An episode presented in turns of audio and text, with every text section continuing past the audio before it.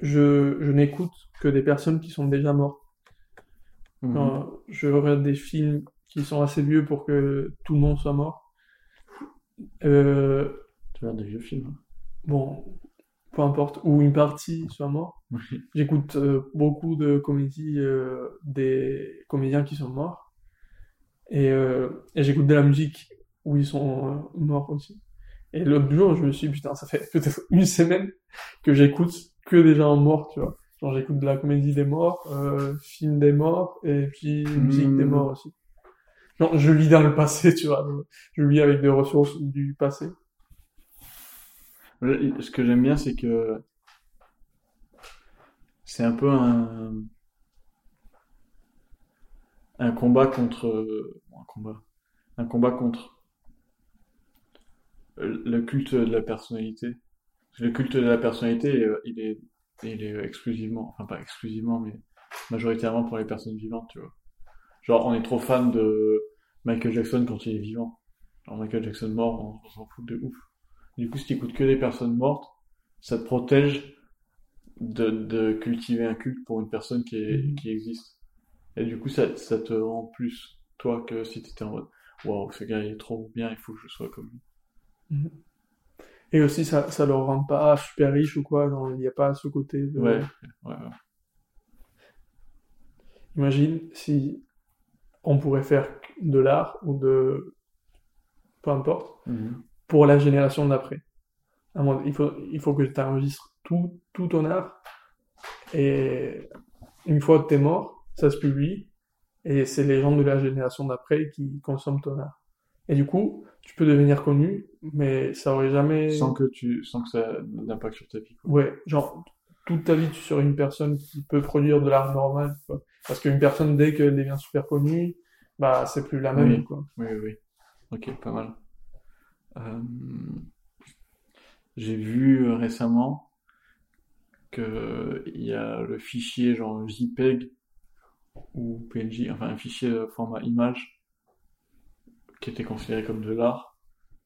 Genre une vente qui a battu tous les records en termes de prix de fichier JPEG, tu vois. Ok. Genre un fichier JPEG qui s'est vendu 66 millions de, de dollars. Et en gros, l'artiste, c'est un mec qui, euh, qui un jour a décidé de faire euh, un dessin par jour pour s'améliorer, ou pour améliorer son design graphique, ou je sais pas quoi, tu vois. Et le, le fichier JPEG, c'est une combinaison de tous les dessins posés côte à côte, genre de 5000 jours. Donc c'est genre une énorme mosaïque, qui change de couleur et tout, parce qu'au début, il commence en blanc. Je sais pas s'ils sont classés dans l'ordre, mais j'imagine que si et euh, qui devient euh, 5000 tout petits. Enfin, c'est un JPEG énorme quoi. Et 5000 euh, images. Mhm. 5000 c'est, c'est, c'est beaucoup. 5000 c'est combien de temps? C'est 15 ans, non? Et ce qui est intéressant, c'est que non seulement il s'est amélioré, genre, dans la manière de dessiner, mais il a aussi compris de ouf ce qu'était l'art. Genre, au début, tu penses que l'art, c'est genre euh, de la peinture sur un tableau, quelque chose comme ça. Et euh, petit à petit, tu te rends compte que ça s'élargit et que tout devient de l'art. Et du coup, il commençait par faire un dessin par jour sur une feuille, sur une feuille plus ou moins, sur l'ordi, je sais pas. Et au bout de 5000 jours, il en est là en mode, ok, en fait, l'art, c'est pas ce que je dessine. L'art, c'est les 5000 jours que j'ai passé euh, à faire ça, et c'est condenser tout ça dans un fichier euh, qui est euh, genre un, un format complètement banal d'internet. Tout le concept a changé entre le premier jour et le 5000 jours. Mhm. Je suis en train de faire une analyse de l'œuvre et de la beauté de l'œuvre. Ça se trouve, enfin, pour moi, c'est la beauté du truc. Après, je pense que l'interprétation, elle est... Ouais, bah, ça, si ça a été acheté très cher, je pense pas que l'interprétation soit juste, euh, Ok, un mec a fait 5000 dessins. ouais, ok. Il progresse, il, Oui, il y a, un, il y a un, un truc derrière tout ça, j'imagine. ah, j'espère. 60, milli- 60 millions pour un, un fichier, pour des, des 0 et des 1 sur une USB. Est-ce qu'un tableau, c'est pas, c'est pas des, un tableau, ça peut être... euh, c'est pas des chiffres sur un, sur un papier? bah, c'est- ouais. ouais. C'est une combinaison de.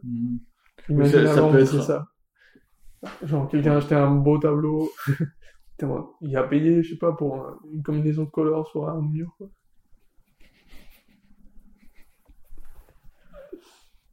Et le mec lui expliquait en mode Non, mais ce tableau il est beau parce que la combinaison de couleurs qu'il a utilisée c'est pour telle raison, machin, avec tel truc et tout ça. Ça doit être dur de commencer avec ça. de le faire pour la première fois, Ouais. c'est de l'art. Mais l'art c'est presque. L'art dans ce truc, le, le fichier là, Hmm. c'est presque. Genre, c'est une œuvre qui représente la compréhension de l'art. Quelle œuvre est est plus, plus belle que ça, quoi. Ouais.